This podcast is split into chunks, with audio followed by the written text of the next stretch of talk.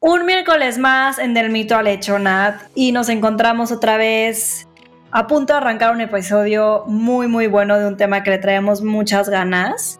Y te quería preguntar, ¿alguna vez tú has sentido pena al querer preguntarle a un novio, o sea, y quiero hablar como también del pasado, porque a lo mejor ahorita ya tienes otra, otra madurez, pero te dio alguna vez como pena, incomodidad, preguntar cuánto ganas o del otro lado, ¿te sentiste vulnerable eh, al momento que a lo mejor te preguntaron o insinuaron saber cuánto ganabas?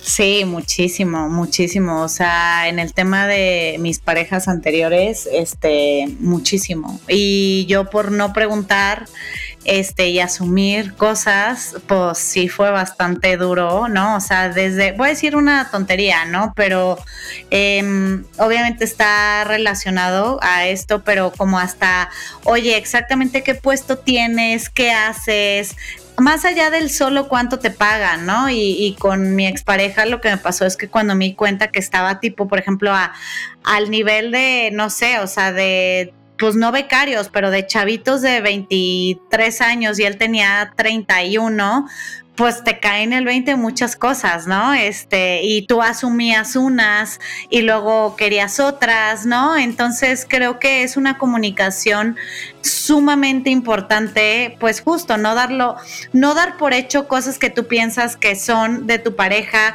de su carrera profesional, de su este, vida eh, financiera, de sus hábitos este, en cuanto al dinero y pues yo creo que es algo que se tiene que hablar plenamente y mucho más abierto de lo que, de lo que estamos acostumbrados, ¿no, Pau? ¿Tú qué opinas? Uf, es que sí es un tema súper delicado y que está en la rayita de lo debería, lo debería estar preguntando o debería estar sabiendo esto. Y sí, 100% sí. Eh, la verdad, yo creo que también es un trabajo que a mí me falta mucho por hacerlo. Lo platico en el episodio. Yo, al, ser Andrés financiero, he depositado mucha confianza en que él resuelva ciertas cosas. Y creo que pues es, o sea, a pesar de que él sepa más y él disfrute más hacer esta, eh, esta parte de la casa, creo que es muy importante que nos involucremos, que sepamos, justo para no asumir y no llevarnos sorpresas en un futuro y que la comunicación, que siempre lo hablamos en los episodios, es una parte fundamental para vivir en pareja y a poder hacer equipo para que el día que salgan las cosas mal, sepas por qué salieron las cosas mal, cómo afrontarlas y con qué cartas jugar. Y que no sea una sorpresa, ¿no? De que, ah, pues yo pensaba, yo creía, ¿no? Sí, sí, sí, sí, sí, sí. Sí, yo creía que vivíamos en Nueva York, esto, esto, y de repente imagínate que no. O sea, esa vez es como, what? Te mueres. O sea, entonces, por eso la importancia de la comunicación eh, financiera en pareja, que es lo que vamos a hablar el día de hoy, Nat. Pues me encanta, vámonos con el episodio, Pau poner el mito sobre la mesa y descubrir las distintas caras de la moneda hasta llegar al hecho. Es un espacio donde dejamos en la puerta los juicios y hablamos abiertamente de temas tabú con los que crecimos social y culturalmente, como el sexo, la vida en pareja, finanzas, maternidad, carrera laboral, salud y bienestar. Nos acompañarán diferentes invitados, tanto especialistas como gente que a partir de su experiencia nos revelan una parte de su verdad. Somos Natalia Ferriz y Paola Reiner. Este espacio es para ti, para nosotras, para todas las que quieran caminar juntas del mito al hecho. Hola a todas, bienvenidas a un episodio más de Del mito al hecho. Eh, el día de hoy, de hecho, es un tema que Nat y yo teníamos en el cajón desde hace mucho tiempo y estábamos buscando con quién podíamos hablar de este tema que, que, que la verdad ya le traíamos muchísimas ganas. Y resulta que platicando con una muy amiga aquí de Nueva York que se llama May Bravo, que espero que escuche este episodio, eh, platicándole que, oye, queremos hablar de este tema, pero no sabemos con quién, eh, nos habló de Marisol, que es nuestra invitada del día de hoy. Y en cuanto nos metimos a su Instagram, Nat y yo, la verdad nos encantó cómo aborda el tema de finanzas, dinero. Por ahí vimos que ya también había hablado de este tema de dinero en pareja. Entonces nos gustó muchísimo eh, su forma de hablar de este tema, que creo que es algo súper, súper necesario y por eso está en el, eh, en el podcast el día de hoy. Y pues para platicarles un poquito de Marisol, ella es fundadora de esta plataforma que por favor síganla, al final voy a decir sus redes que se llama AgoBest, eh, que es una plataforma de educación y herramientas financieras enfocada en ayudar a mujeres a construir la mejor versión de su futuro financiero. Entonces, bienvenida del mito a lo hecho, Marisol. Hola Paula, hola Nat, mil gracias. Este, mil, mil gracias por la invitación. Igual a mí cuando Mayra me dijo, no saben cómo me emocioné porque generalmente yo soy la persona que invita a alguien a platicar de este tema y siempre he tenido muchas ganas que alguien me invite a platicar de este tema que, me encanta, me encanta, me encanta. Creo que también es un tema eh, muy interesante y, mm, que a la gente le gusta mucho. Entonces, feliz de, de estar aquí. Gracias por la invitación. Buenísimo, pues arrancamos. A ver. Nati y yo lo platicábamos, ¿no? Y seguramente muchas de, ustedes que nos escuchan lo han platicado, pero a ver, cuando empiezas a tener una vida en pareja, ya las cosas se empiezan a poner serias eh, con esa persona, ¿no? Empiezas como a hablar de diferentes cosas que, bueno, suponemos que sí se hablan, esperemos que sí, eh, pero empiezas a hablar como, a ver, corto, largo plazo, te quieres casar, no te quieres casar, eh, quieres tener hijos, sí, no, el tema de las familias, ¿no? La familia política, como quiénes, dónde están, dónde vamos a vivir. Pero realmente, o sea, culturalmente yo creo que hablar de dinero es como de oso o está mal visto o te da pena o es como grosero, o sea, preguntar sobre cuánto ganas eh, o este, el tipo de puesto que tienes eh, en cuestión de jerarquía, o sea, es, es como un poquito, está visto como un poquito rude o como como que por qué, o sea, por qué quisiera saber eso de mí, ya sabes, como que no lo vemos como una parte natural de la relación en pareja, ¿no? Entonces es, o sea, muchas veces es impensable hablar hasta de, pues, cómo nos vamos a involucrar nosotros en pareja en estas decisiones este, financieras, qué esperamos, hacia dónde vamos, qué queremos, este, qué pedimos el uno del otro, ¿no? Y como que siento que es algo tan, tan vital que al final, o sea, lo que, lo que hemos escuchado es que termina siendo una de las principales razones hasta por las cuales las parejas se separan,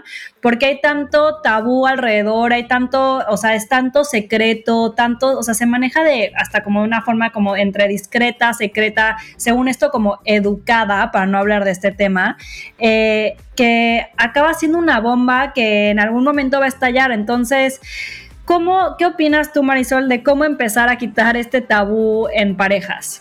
Uf, Paula, todo lo que dijiste, te, lo juro, conforme ibas diciendo, hasta te quería interrumpir de cómo estaba de acuerdo con, con todo. A ver, para empezar, creo que es 100% de acuerdo con lo que dijiste, que cuando tomamos la decisión de casarnos, platicamos de mil cosas, ¿no? Hasta de la boda, de los hijos, de la familia, todo, todo, todo, menos de la parte financiera, ¿no? Y creo que es, además de que es un tema demasiado tabú, que ojo, una cosa es que vayas por la calle gritándole a todo mundo eh, cuánto ganas y cuánto gastas y así, pero con la persona con la que das a compartir tu vida es súper importante. Creo que muchas veces sí es, a ver, es, es incómodo sentarte y, enseñarle todas tus cuentas, todo lo que estás haciendo es súper incómodo, estoy, estoy de acuerdo, ¿no? Que es la parte de encuadrarse financieramente, pero y creo que por esta incomodidad mucha gente lo evita, para evitar problemas ahorita, ¿no? Y creo que es extremadamente importante hacerlo hoy, antes de que te cases, a después, una vez casada, te vayas dando cuenta que, que Dios mío, ¿qué le pasa a este hombre que gasta de esta manera, que no ahorra? Y, te y van saliendo los hábitos y va saliendo todo eso, ¿no? Entonces, eh, Creo que sí, antes de casarse, importantísimo es tener esa plática, no nada más de cuánto tienes y cuánto debes, creo que es, eh, bueno, de cuánto tienes y cuánto debes, sino también de tus hábitos de, de, cómo manejas el dinero. ¿Por qué? Porque tú tienes los tuyos, yo tengo los míos, ¿no? Y ahora para compartir, para casarnos, hay que encontrar cómo hacemos ese match. Y a mí me pasó muchísimo con mi esposo, éramos completamente diferentes y sí tuvimos que tener una plática de, oye, a ver, ¿no? Bueno, primero, pues siendo muy honestos, ¿qué es lo que tienes tú que tengo yo y qué debemos, ¿no? Yo, imagínate, te casas y, tú pensando que la persona es millonario porque te invitaba no sé dónde, te pagaba todo y resulta que no, resulta que tiene un millón de deudas, ¿no? Y además te casas y pues, nada más no encajan. Entonces, sí es algo importante de, oye, ¿cómo te gusta ahorrar? ¿Cómo te gusta invertir? Entenderlo. Este, y si es una plática larga, es una plática incómoda y es una plática que va a tomar tiempo y adaptación. A mí, por ejemplo, con mi esposo, ¿no? Nos tomó mucho tiempo, bueno, no mucho tiempo, ¿no? Pero sí nos costó como adaptarnos y los dos adaptarnos en el, oye, ver, pues tú gasta menos, tú ahorra menos, ¿no? Como porque al final, o, cómo, nos, cómo nos vamos adaptando. Entonces, este, bueno, creo que es, es algo que recomendamos ampliamente platicarlo desde antes de, que te cases, tener esa plática y, y bueno, es Justo, porque además lo mencionas muy, muy bien, Marisol. Al final son hábitos. Y esta cañón yo lo veo no solo en, mi pareja actual, sino en mi persona como yo eh, repetí en un principio cuando empecé a ser independiente económicamente, que me fui a vivir sola a los 22 años y pues fue, amiga, ráscate con tus propias uñas. Y yo, bueno, creo que venimos de una cultura en general, hablando de México y Latinoamérica, Latinoamérica, me atrevería a decir, ¿no? Donde tampoco hay muy buenos hábitos en las familias, ¿no? O sea, obviamente al venir eh, va a sonar gacho, pero pues de una cultura mucho más tercermundista es más bien como disfruta y luego pagas, ¿no? Este, disfruta y luego, este, es crédito, este, etcétera, ¿no? Y, y yo creo que a mí me costó mucho trabajo en mm, primero en solitaria y luego con las diferentes parejas que he tenido como como ir viendo cómo encontrar como esos huecos, pero obviamente se vuelve difícil como esa, esa plática, o sea, yo ahorita a lo mejor lo puedo abrir, pero justo yo la primera vez que me casé, ¿no? Este, asumí como muchas cosas de, eh, bueno, yo voy a pagar a lo mejor esto, tú esto, y a la hora que em, empecé a, a, digamos, a seguir esta relación, puta, pues me di cuenta que a lo mejor él ni siquiera nunca me dijo cuánto ganaba. Seguramente yo en aquel entonces no sé si chance hasta ganaba más que, que la otra persona. Entonces había como muchísimas cosas como que no cuadraban justo por no hablarlo, ¿no? Este, ya obviamente digo, aprendí mucho eso y hoy en día pues con, con, con mi esposo pues hablamos mucho del, del tema financiero. Pero en realidad venimos de una cultura que no se habla este, el dinero, que no hay buenos hábitos del dinero. Y también, Marisol, y quisiera empezar a abrir la conversación hacia ese lado de una cultura muy machista y muy patriarcal acerca del control del dinero, ¿no? Entonces, de, de cómo se van acomodando las parejas, ¿no? Este, en muchos, eh, yo creo que cada vez menos, honestamente, ya ahorita nos dirás, pero que sigue habiendo esta cultura súper patriarcal acerca, acerca del dinero, ¿no? Uf, 100%. Este, Creo que, a ver, para empezar, que ya lo platicamos, ¿no? El tema de, hablar de finanzas es como no se toca, ¿no? Es, no, no hay que hablar de eso. Y además, creo que en, esta sociedad, en esta cultura, todavía nos está todavía la parte del rol del género, ¿no? Donde las mujeres menos nos debemos de, o sea, no deberíamos de cuestionar. Y como bien dices, ha ido cambiando, pero no cuestionamos cómo nuestra pareja o nuestro esposo maneja las finanzas. No le preguntas cuánto gana, ¿no? Y eso es, yo lo veo con generaciones de mi mamá y sus amigas, es las parejas no tienen ni idea, ni idea de, o sea, las, las, esposas, ni idea de cuánto ganan y está mal visto para una mujer preguntar, ¿no? Y también ahorita creo que es, es algo parte de conforme vamos creciendo y yo les puedo decir, yo crecí en esa, en, en, una cultura donde la mujer, el rol de la mujer no es manejar las finanzas, ¿no? Eso se lo dejas a, e, es el, es el rol del esposo, ¿no? Y, y vas creciendo en eso y creo que hay que ser conscientes de eso para, para para irlo cambiando, pero, mm, pero sí, eh, creo que es parte de lo que tenemos que hacer de nosotras, tener esa iniciativa de, de, ir preguntando y que no está mal. Y algo que pasa mucho también es porque nosotras mismas nos imponemos ese rol. Hay veces que aunque nosotras ganemos más que, que nuestro esposo, dejamos esas decisiones hacia el esposo, porque nosotros también eh, jugamos ese rol, ¿no? De la mujer, así que, está mal, ¿no? Y de hecho, entre el 55 y el 60% de las mujeres justo dejan todas las decisiones financieras a su pareja, pensando también que esa persona sabe, mi esposo sabe más que yo, cuando no necesariamente el esposo, el hombre sabe más que, que una, ¿no? Pues bueno, eso, eso, es, eso es un tema. Y algo bien triste que, que de hecho eh, hay, hay, un estudio que se me acaba de ir el nombre, pero algo, algo que a mí se me hace muy triste es que justo las generaciones más jóvenes que pensaríamos que estamos cambiando, por ejemplo, las, las, la generación de mujeres millennials, está dejando las decisiones financieras eh, más, al, más al, esposo que las mujeres de la generación de baby boomers, ¿no? Entonces es la parte de cómo, cómo cambiamos eso, por qué está pasando, por qué, por qué no estamos cambiando esa, esa, ese hábito. Eso, sí no lo vi venir, ¿eh? Porque estas nuevas generaciones en teoría no le están dejando las decisiones a un tercero, entonces eso está súper interesante. Sí, y, y, sí, es de justo un estudio, esto es global, no nada más es, no nada más es México. Y, y digo, no sé ustedes si ustedes lo platican con, con sus amigas o, no, no, sé qué tanto platican las finanzas con sus amigas. Yo personalmente que, digo, justo también parte de, de, la chamba es estar preguntando los comportamientos, platicar con amigas y todo, y, y, mujeres, ¿no? Que nos siguen de nuestra comunidad. Es impresionante todavía cómo, cuántas mujeres hacemos eso, dejamos, no tocamos el tema del, del dinero con nuestras parejas. Y algo que, que a mí me, que es bastante preocupante que, de hecho lo platicaba con, con Paola, creo que ayer, este, muchas mujeres deciden no involucrarse y viven en una realidad. Creen que la ignorancia es una bendición, pero en el tema de las finanzas no es una bendición, no es todo lo contrario, es como, oye, eh, no sé, de verdad piensan que su, que su esposo es millonario, ¿no? Piensan y juran que, y que son millonarios. ¿Por qué? Porque tienen un mega coche, tienen eh, un, joyas, bolsas, relojes, o sea, todo, todo. ¿Y qué pasa? Viven en la ignorancia y cuando la persona fallece o se divorcian o lo que sea, el, el tropiezo en una realidad que se dan porque resulta que toda la vida que tuvieron la vivieron de deudas y que ellas ni siquiera estaban enteradas. Así que en realidad, porque es diferente, es diferente que gasten y a, que, a que tengan patrimonio o a que tengan riqueza, ¿no? Entonces, ahí te encargo también el tropiezo o el, el, tropiezo en la cara que se dan cuando se enteran que no son que no es millonaria, que todo lo contrario está extremadamente endeudada y no tienen idea de cómo salirse de esa deuda.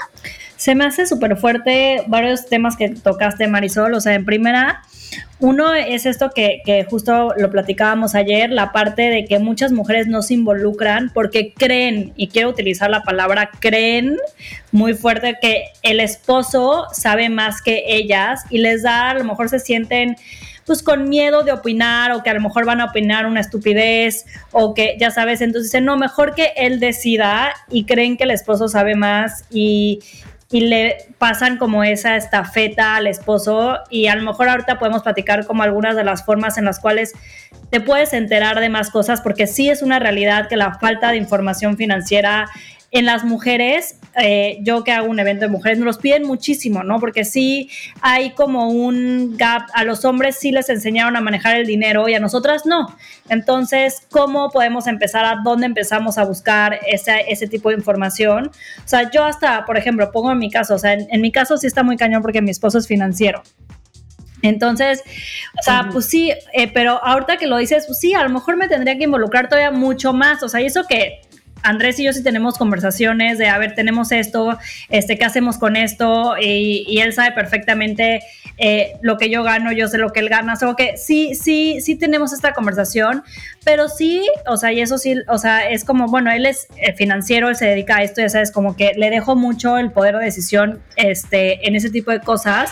Y está, o sea, como dices, al final yo tengo una hija, si, si creo que Martín va a ver eso en su casa, no quiero que se repita ese patrón, ya sabes. Entonces, ¿cómo, cómo podemos a lo mejor empezar a tener esta información para decir, no, a ver, yo también tengo este control, yo también, a pesar de que a lo mejor sí él gane más y tú no, pero que, tengas ese, ese poder de, sabiduría de poder decidir esto va para acá y esto va para allá. Claro, y creo que hay, dos cosas, ¿no? Uno es el actuar o participar activamente en las finanzas de, tu casa, ¿no? del patrimonio del hogar, que es, oye, a ver, por, ¿en dónde invertimos? ¿En, en dónde ahorramos? Eh, ¿qué, hacemos? ¿no? Y, que, y participar activamente. Y otra, que es súper válido, es, oye, pues a mí ni me gusta, pero pero es estar enterada, ¿no? ¿no? No que a lo mejor tomes las decisiones de inversión, pero por lo menos estar enterada para poder prevenir cualquier, cualquier cosa, ¿no?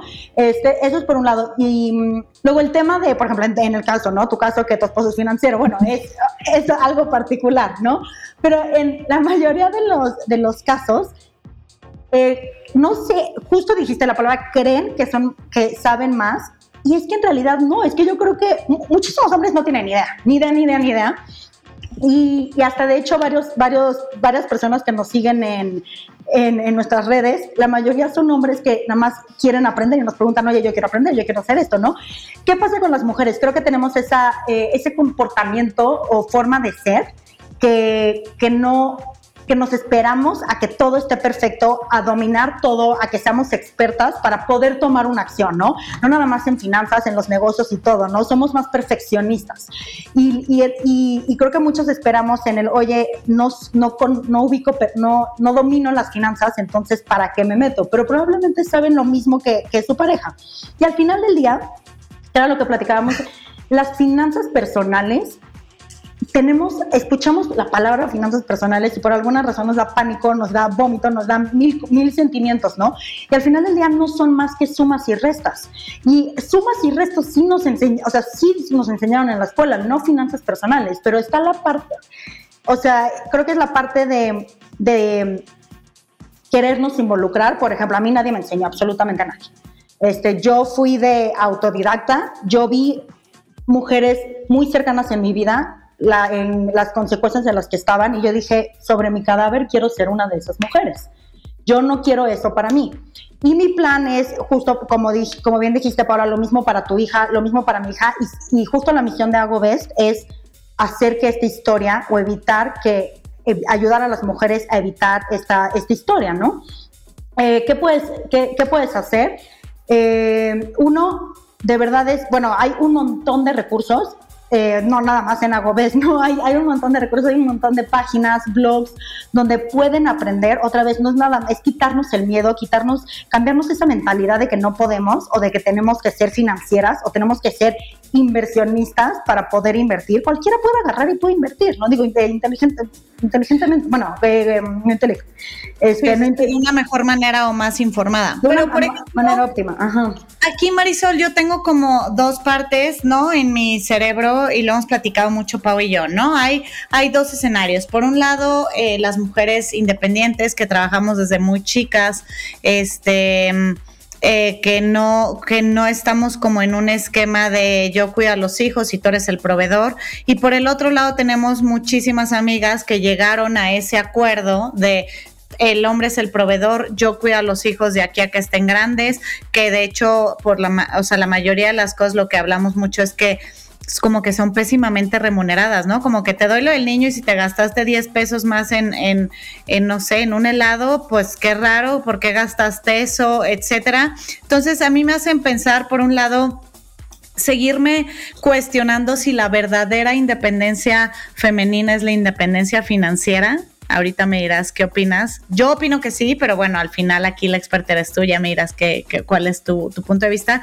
Y dos, también me gustaría como que habláramos, eh, lo hemos platicado también mucho tanto Pau y yo, para, para como que dejar estos consejos en el, en, el, en el podcast de estos modelos de estructura de organización financiera en parejas, cuáles son y cómo llegar a ellos, ya sea porque llegaste al modelo de eh, yo voy a ser la que se hace cargo del hogar, ¿no? Y tú eres el proveedor, o a lo mejor es más 50-50, etcétera. Sí, em, a ver, empezando por. Bueno, nada más un, comentario ¿no? de lo que dijiste de estas, estas como dos partes que, traes. Em, creo que aunque, nada más aunque las mujeres, yo también tengo varias amigas que de hecho son financieras o son banqueras, tienen una educación espectacular y de todas formas deciden no participar, ¿no? Por esta falta de que creo que no sé. Entonces, algo que sí creo que es súper, súper importante es, em, creo que también está en nosotras, ¿no? Es bien fácil culpar mi situación por las políticas eh, privadas o públicas, por los sistemas, y yo no, y al mismo tiempo yo no hacer nada, ¿no? Y te digo esto porque muchas veces vemos nosotras en algo, ves la parte, o sea, para mí la inacción es la barrera más grande para el aprendizaje, la, la más grande, ¿no? Y vemos muchísimo que no, eh, o sea, tenemos, eh, o sea, que tiene que partir de las mujeres. Tenemos que nosotras dejar de esperar que va a haber un cambio que alguien nos va a dar y nosotras también meternos y, educarnos y prepararnos, ¿no? Nada más eso es algo que, porque cuando lo dijiste, se me vinieron a la mente mil mujeres que, que son o sea, una educación espectacular y, súper preparadas y de todas formas no, no, no, no, no, se involucran, ¿no? Pero hablando de los tipos de, de, de organización financiera, podemos dividirlo como en tres, ¿no? La primera está que es eh, especialización voluntaria, ¿no? Ahí tú dices, alguien de la pareja, porque se considera que es el más preparado o el que más le gusta o todo, esa persona es la que maneja las finanzas, de, las finanzas del, del hogar y es porque cada quien decidió, no sé, en tu caso, por ejemplo, Paola, ¿no? Que, que tu esposo es el que, porque es financiero y porque él sabe y a lo mejor le gusta más, es el que se encarga de todo eso, ¿no? Tiene un lado bueno y un lado malo. Un lado bueno es, oye, pues está bien, es el que más le gusta y el que más sabe, pero por el otro lado, si la mujer no por lo menos se involucra o está al tanto, ¿qué pasa? Llegamos a eso que en un futuro, por nunca estar involucrada, porque decidimos como pareja, que él se iba a encargar de todo, cuando algo pase, cuando yo me tenga que encargar de las finanzas de mi hogar, no voy a saber absolutamente nada. Y estadísticamente, 8 de cada 10 mujeres terminan su vida haciéndose completamente responsable de las finanzas del hogar.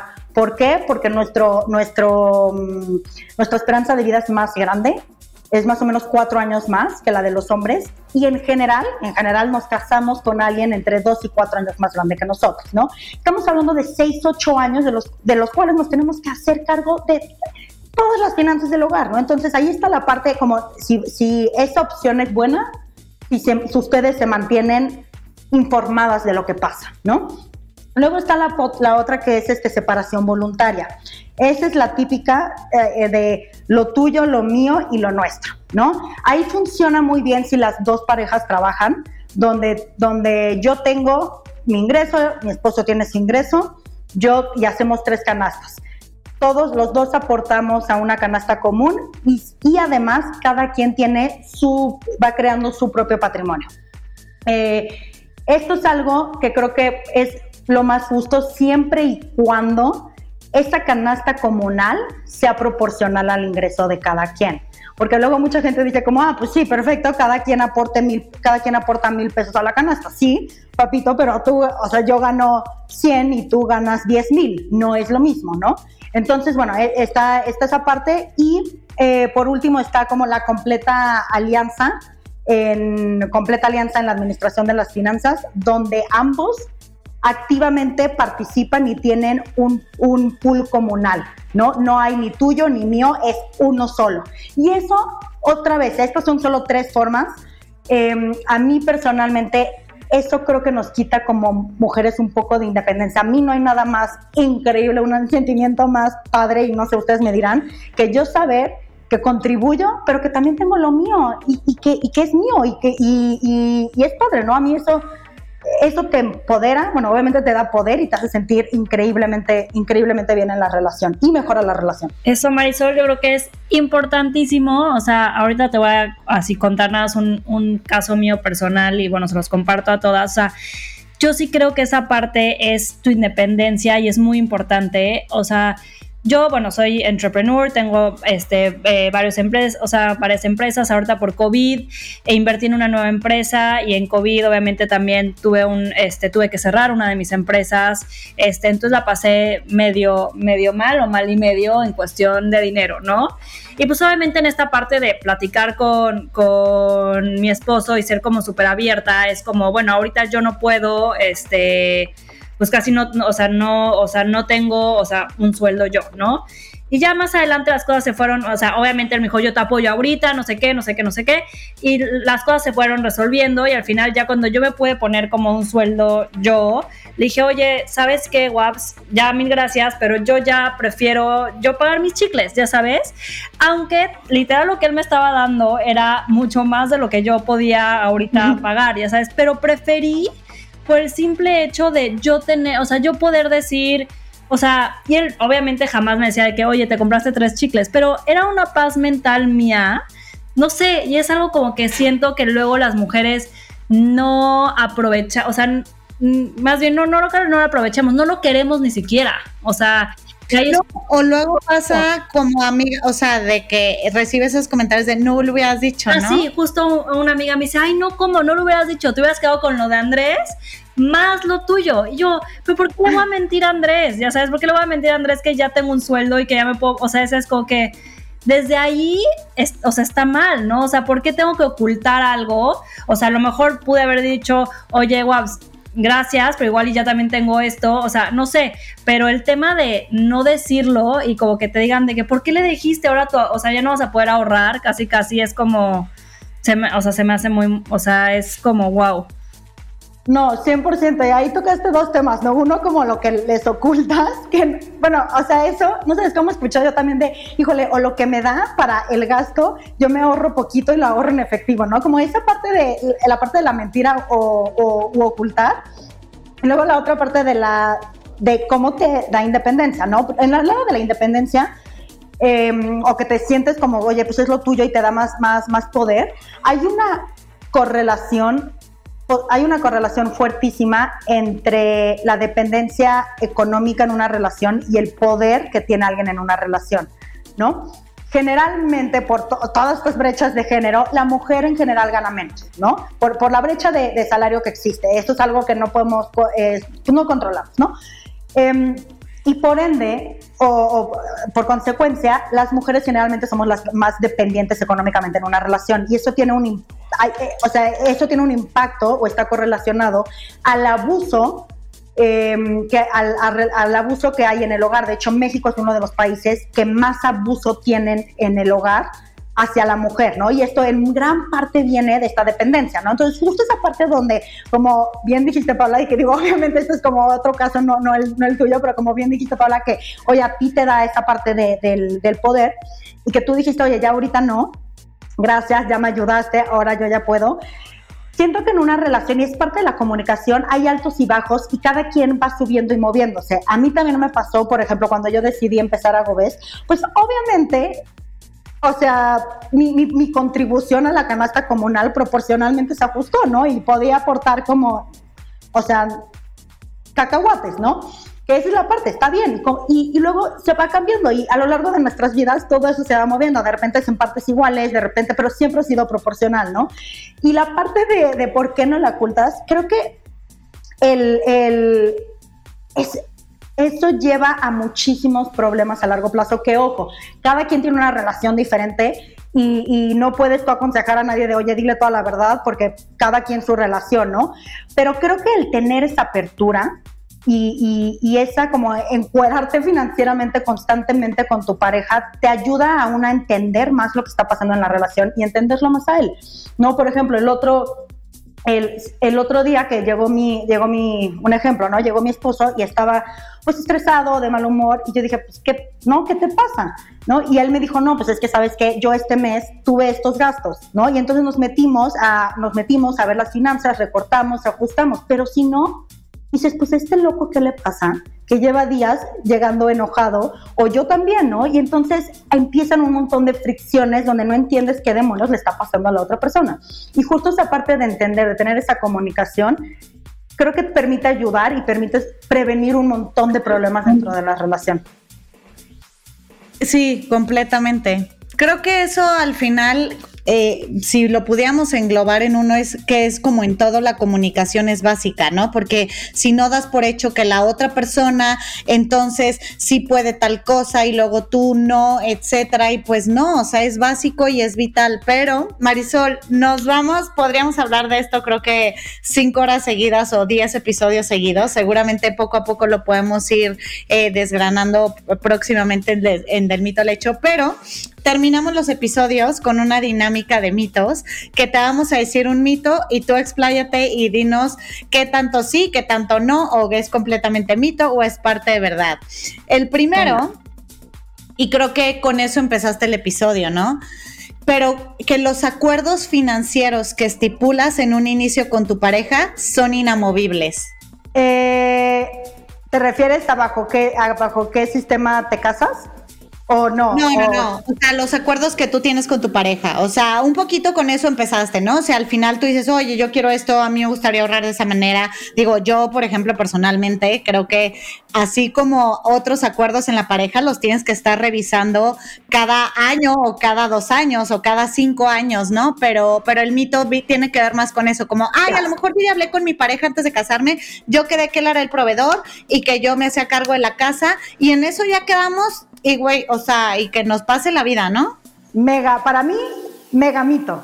Es, a ver, la vida cambia, ¿no? Tienes hijos o no tienes hijos, o, o, las situaciones de vida cambian y conforme tu vida cambia, también debe de ir, tus hábitos van cambiando y, tus finanzas también, ¿no? Y, y para mí es importantísimo cada vez que tengas un cambio de vida, no un, un cambio de estilo de vida, es importante hacer ese ajuste.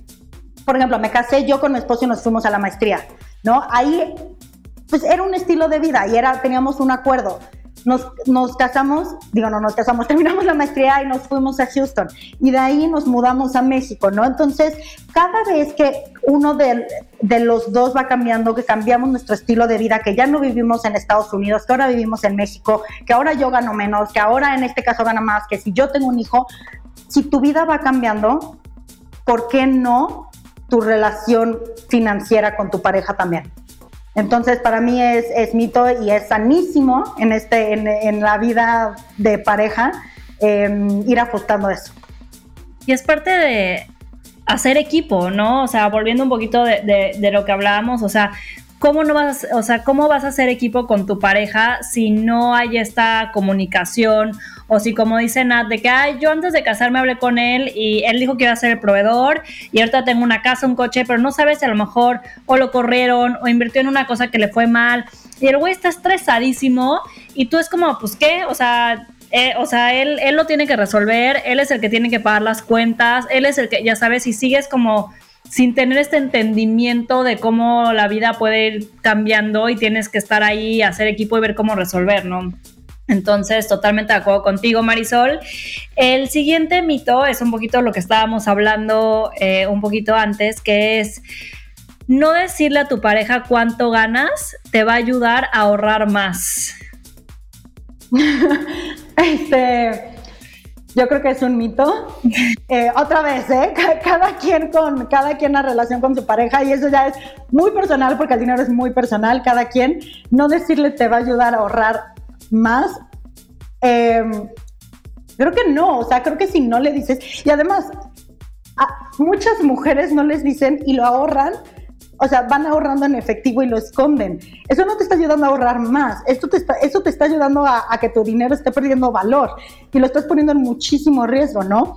Creo que todo lo contrario. O sea, si le dices a tu pareja, es más, hasta pueden hacer un plan en conjunto de ahorro, ¿no? Digo, otra vez, dependiendo de, de cada quien, ¿no? Pero sí, si le dices, oye, quiero ahorrar, pueden, pueden hacer ese plan de ahorro, ¿no? Y a lo mejor te, no sabes qué puede pasar cuando, cuando hablas con él, entonces a lo mejor ya estructuran un plan donde tú empiezas a crear tus ahorros y, y él también, etcétera. Entonces, eh, no necesariamente. Ya, no, sí.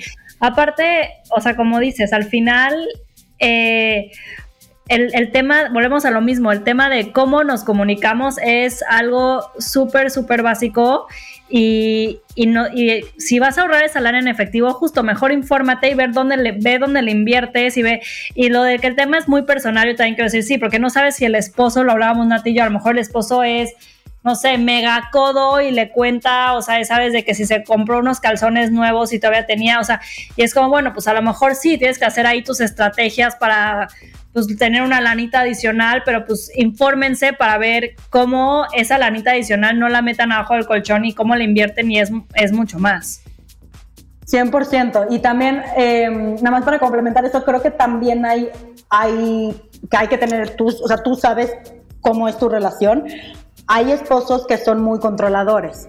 ¿no? Entonces también, y que no les gusta que la mujer tenga esa independencia financiera. Entonces, esto también es un tema que, que, ya como dices, Paola, dependiendo de tu relación, tú, hay diferentes opciones que puedes hacer para tú irte protegiendo.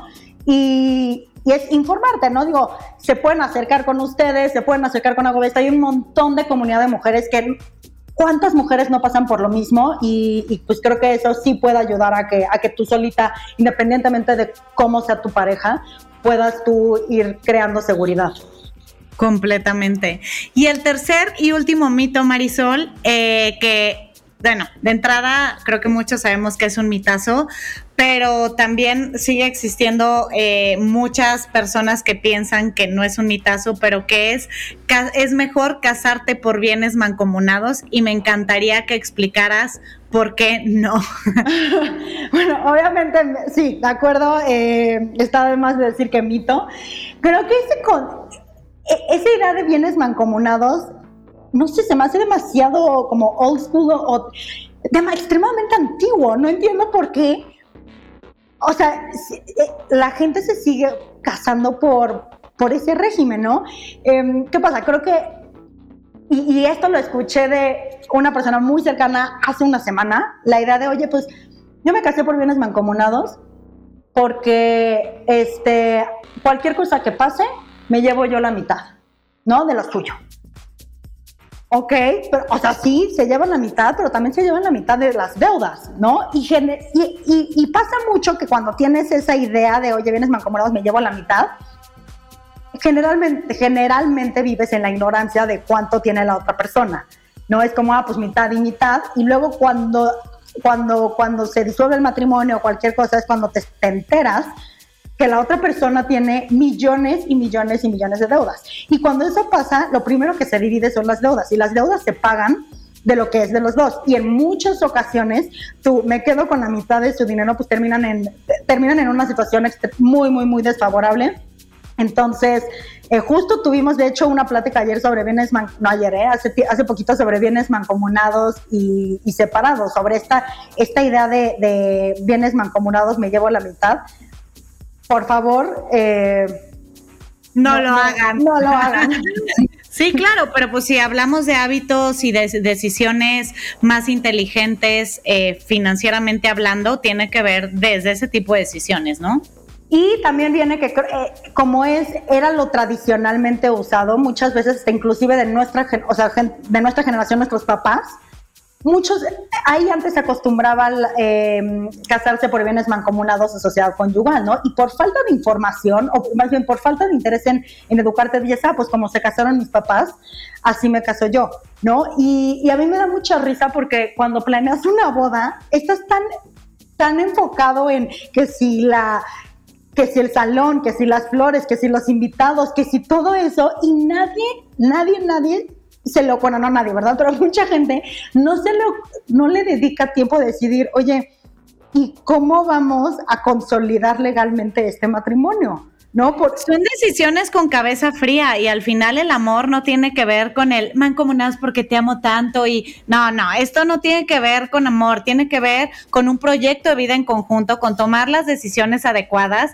y es fuera del romanticismo de la boda y de los invitados y de todo eso de que cuando se te pasa el enamoramiento dos años después y luego si te divorcias o luego si pasa algo con los hijos, o sea, hay muchas más cosas involucradas que no es nada más el la parte romántica. Claro, que además cuando te casas, pues obviamente te casas pensando en que nunca te vas, o sea, que va a ser para siempre, ¿no? No creo que te cases pensando en me voy a divorciar el siguiente año y me quedo con todo su dinero, o sea, no. Entonces como que siento que no, estamos como bien dijiste, ¿no? En esto tan cegadas que dices, ay, no, obviamente eso nunca va a pasar, pero y no nada más es para nosotras la protección, es para nuestros hijos también, ¿no? Hasta, hasta ahí, en eso también influye bajo qué régimen te casas. Sí. Ay, Marisol, pues se nos fue el tiempo y llegamos al final del episodio. La verdad creo que hay muchísimas cosas, hay muchísimos como subtemas que podríamos seguir platicando y hablando y creo que como dije al principio, o sea, esta información es valiosísima y espero que le llegue a muchísimas mujeres. Eh, por favor, sigan a Marisol en arroba ago.best, este, que es este proyecto y esta plataforma que, que, inició. Y sigan, por favor, también a Del Mito al Hecho en arroba del Mito al Hecho. Compartan este episodio si les gustó y nos vemos el siguiente miércoles en Del Mito al Hecho. Gracias, Marisol. Gracias a ustedes por la invitación.